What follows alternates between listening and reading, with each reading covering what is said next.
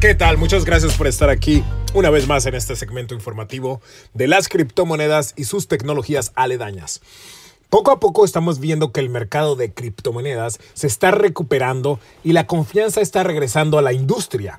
Como hemos compartido en el pasado, la recuperación del mercado depende de las regulaciones a nivel global que se imponen en estas criptomonedas, ¿Qué tan rápida es la adopción de este mercado? Y la tecnología, cómo va avanzando, entre muchas otras cosas.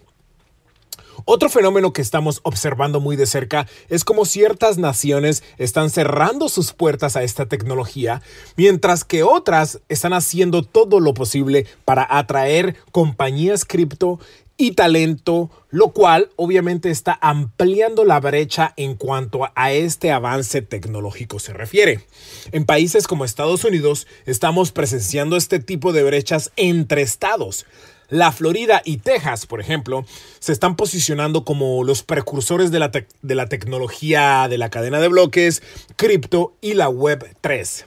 Estos dos estados tienen leyes tributarias que son más atractivas para los emprendedores y compañías pequeñas, costos más bajos para operar y gobernantes que ponen a disponibilidad todo lo necesario para nuevas tecnologías, ah, para atraer nuevas tecnologías y que estas compañías que están ofreciendo estas nuevas tecnologías puedan florecer. El nuevo alcalde de Nueva York ha accedido a la creación de una Citycoin para Nueva York, al igual que lo ha hecho la ciudad de Miami y muy pronto lo hará la ciudad de Austin, Texas. Estas Citycoins permiten a los ciudadanos minar estas cripto locales, invertir en ellas y, y ganar intereses al darlas a prestar o a meterlas en protocolos descentralizados. Esta adopción envía un mensaje muy fuerte a todos los otros estados y, a las otras ciudades, ya que hay gobernantes listos para apostarle a esta tecnología y a recibir todos aquellos que puedan ayudarles a crecer esta tecnología en la ciudad que ellos están gobernando. Eric Adams, el alcalde de Nueva York, también está por introducir el aprendizaje de blockchain y, criptomonedas al currículum de las escuelas primarias de la Gran Manzana. Así que este hombre le está apostando al corto y al largo plazo del avance de esta tecnología. Por otro lado, muchos políticos ven esto como una amenaza al dólar estadounidense y creen que es necesario destrozarla.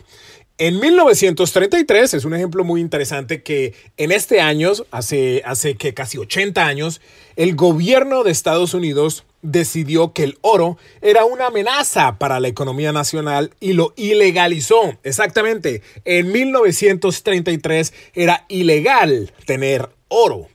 Todas las personas que tenían oro en ese entonces se les dio 10 días para entregarlo a la Reserva Nacional e intercambiarlo por 20 dólares por onza.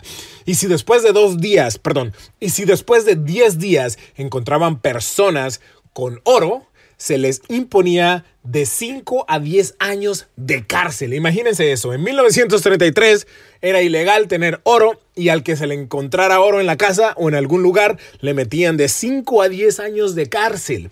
Hay críticos que dicen que esto podría pasar hoy con las criptomonedas. Hoy en día esto es algo mucho más complicado, ya que la tecnología ha avanzado muchísimo y bueno, el mundo es muy mucho más abierto. O sea, esta es una tecnología digital que es intangible. Eh, las criptomonedas se pueden canjear rápidamente, se pueden convertir en, otra forma de valor digital.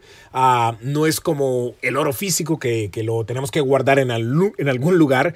Y aparte, el mundo es mucho más abierto. Muchos empresarios y dueños de grandes cantidades de criptomonedas se pueden ir a otro país y pueden seguir operando como lo hacen desde acá porque hoy en día con la tecnología podemos hacer prácticamente todo desde un computador, desde cualquier parte del mundo que nos dé una conexión a Internet.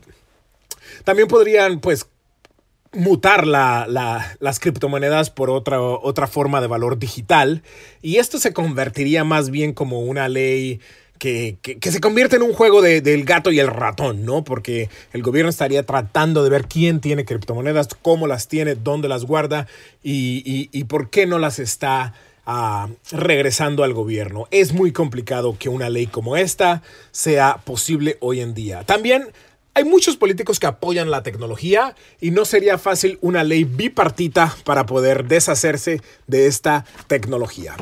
La innovación es otro punto muy importante ya que estamos compitiendo entre países para ver cuál es el más innovador tecnológicamente.